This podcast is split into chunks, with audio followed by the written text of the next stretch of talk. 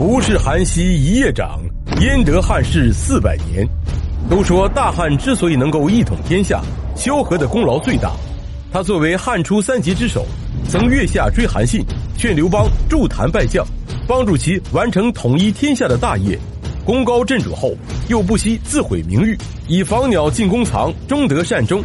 本期视频就让我们按照时间的顺序，一口气看懂萧何的传奇一生。萧何，沛郡丰邑人，和他的顶头上司刘邦那是妥妥的老乡。从公元前二百五十七年出生，至公元前一百九十三年，因常年为汉室操劳而病逝，终年六十五岁。曾辅佐沛公刘邦起义，又在楚汉之争时留守关中，稳固后方。不管你刘邦被项羽灭了多少次，我萧何都能让你重新站起来。西汉建立之后，又协助刘邦消灭韩信、英布等异姓诸侯王。虽然没有参与过攻城略地，但却被刘邦认为是西汉开国的第一功臣，甚至将群臣比喻成猎狗，而称萧何就是指挥猎狗的人。要想彻底弄明白萧何的一生故事，我们还得从头说起。萧何出生于如今的江苏省徐州市沛县，三十多岁时就凭借着自己的政治头脑进入秦朝为官。做了一个沛县的主力院，也就是主管人事的负责人。而当时的刘邦还只是一个小弟，因为萧何性格随和，所以结识了很多朋友。不管是杀猪的樊哙、拉车的夏侯婴，还是吹鼓的周勃，他都相处的很好。放在现在，我们管这个性格叫做自来熟。公元前二百二十三年，刘邦做了泗水亭长，工作上有交集的二人关系变得更加的紧密。萧何觉得刘邦这个人气宇轩昂、风骨不凡，还自带一副大贵之相，于是决定把宝压在刘邦身上，多次利用手中的职权暗中帮助刘邦。公元前二百二十二年，有一次沛县县令的好友吕公请客，当地的豪杰都带着贺礼前去攀附，萧何被邀为这次宴会的主管，专门负责收礼。按照规定，只有送钱一千以上的人才可以坐堂上。前来赴宴的刘邦把嘴一张就喊了一万钱，其实根本没想给。萧何不仅没有为难他，还在吕公面前说尽了好话，这才有了日后刘邦迎娶吕雉的故事。可以说，萧何算是刘邦的半个媒人。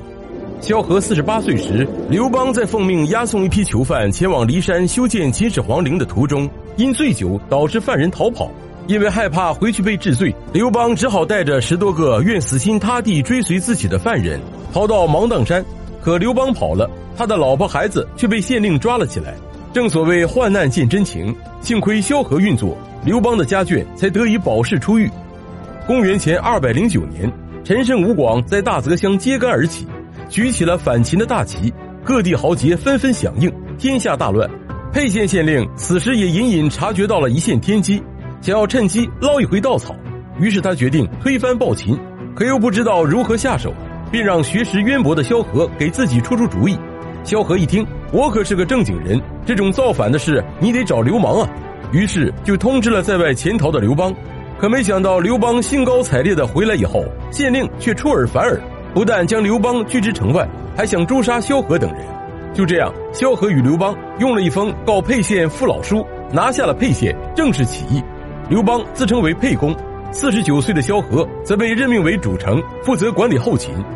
公元前二百零八年，项梁叔侄杀了会稽郡守殷通，举起义旗，很快队伍就发展到了二十余万，并拥立熊心为楚王。众将约定，谁先入秦都咸阳，谁就是关中王。一年后，刘邦率大军兵临咸阳城，秦王子婴投降。众将士进入咸阳后，无不贪图享乐。唯独萧何，一不贪恋金银财物，二不迷恋美女，却心急火燎地赶往丞相御史府，将秦朝有关国家户籍、地形、法令等图书档案一一进行清查，分门别类登记造册，统统收藏了起来。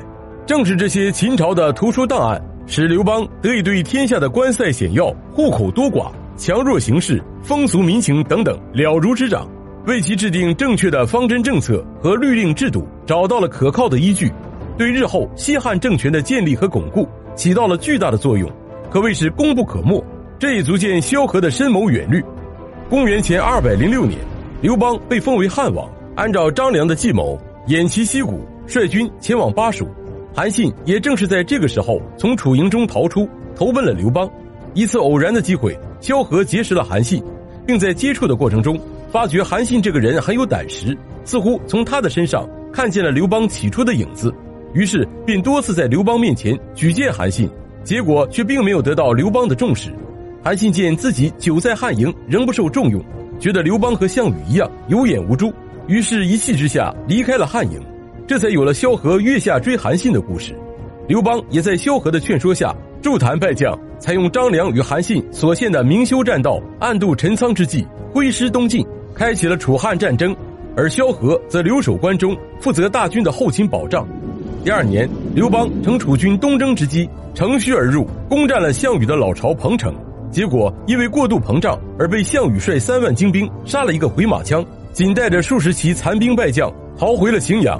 而这时，关中能打仗的壮丁都已经蒸发的差不多了，于是萧何便调拨老弱以及不足服役年龄的少年前往荥阳增援，这才使得刘邦得以与项羽大军在荥阳相持。刘邦在与项羽的几次战役中都弃军逃跑，如果萧何稍有二心，便可置刘邦于死地，但是萧何却每次都选择发关中兵补足汉军缺额，使得刘邦多次转危为安，可谓功不可没。到了公元前二百零三年，楚军因为连年的战争陷入了兵尽粮绝的困境，而汉军却因为有萧何坐镇关中，得以不断的获得粮草和兵员的供给，最终逼得项羽兵败垓下，自刎乌江。一年后，诸侯联名呈上劝进表，推举刘邦做皇帝。刘邦登基后做的第一件事就是论功行赏，五十六岁的萧何被定为首功，封赞侯。这就引起了那些跟随刘邦出生入死的武将们的质疑：难道我们在前线打仗的还比不上一个管理粮草的功劳大？没想到刘邦却打了一个很粗俗的比喻：猎人打猎时，冲在前面的你们就如同猎狗，而指挥猎狗的猎人应该是功劳最大的那一个。就这样，萧何最终位列众卿之首，被称为开国第一侯，十亿万户。不久之后，刘邦为了巩固新兴的西汉政权，开始逐一的清理异姓王。手握重兵的韩信被贬为淮阴侯，软禁在京城。公元前一百九十七年，阳夏侯陈豨与韩信密谋造反，刘邦亲率大军前去征讨。正当韩信打算里应外合，干掉吕后和皇太子刘盈的时候，却被手下的人告发。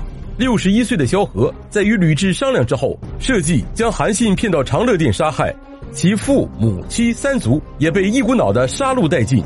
大家知道这是什么典故的由来吗？可除掉韩信以后，功高震主的萧何便成为了刘邦遗迹的对象。于是萧何只得捐出全部家财，才度过了这一难关。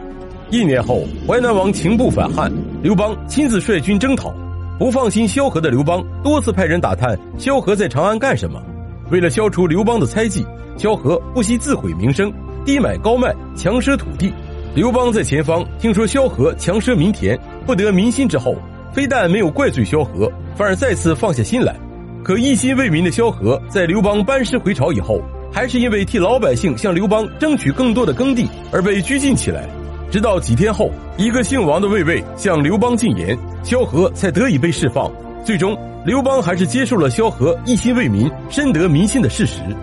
公元前一百九十五年，六十二岁的刘邦病逝，太子刘盈即位，萧何继任丞相。在约法三章的基础上，萧何又参照秦法，根据西汉的具体情况制定了汉律九章。两年后，六十五岁的萧何由于常年为汉室操劳，终于卧病不起。不久后病逝。萧何的一生可谓是为西汉付出了一切，一心为民。临终前还推举了与自己有矛盾的曹参为下一任丞相，称若曹参为相，自己死无遗恨。这也表明了一代名相的宽容大度。这才有了日后汉初百姓在无为而治的环境中休养生息，西汉国力蒸蒸日上的大好局面。百姓也做儿歌传颂：萧何违法，蒋若化一；曹参代之，首尔勿失。载其清净，民以守一。喜欢的小伙伴请点击加关注，在评论区留下你喜欢的历史人物。我们下期见。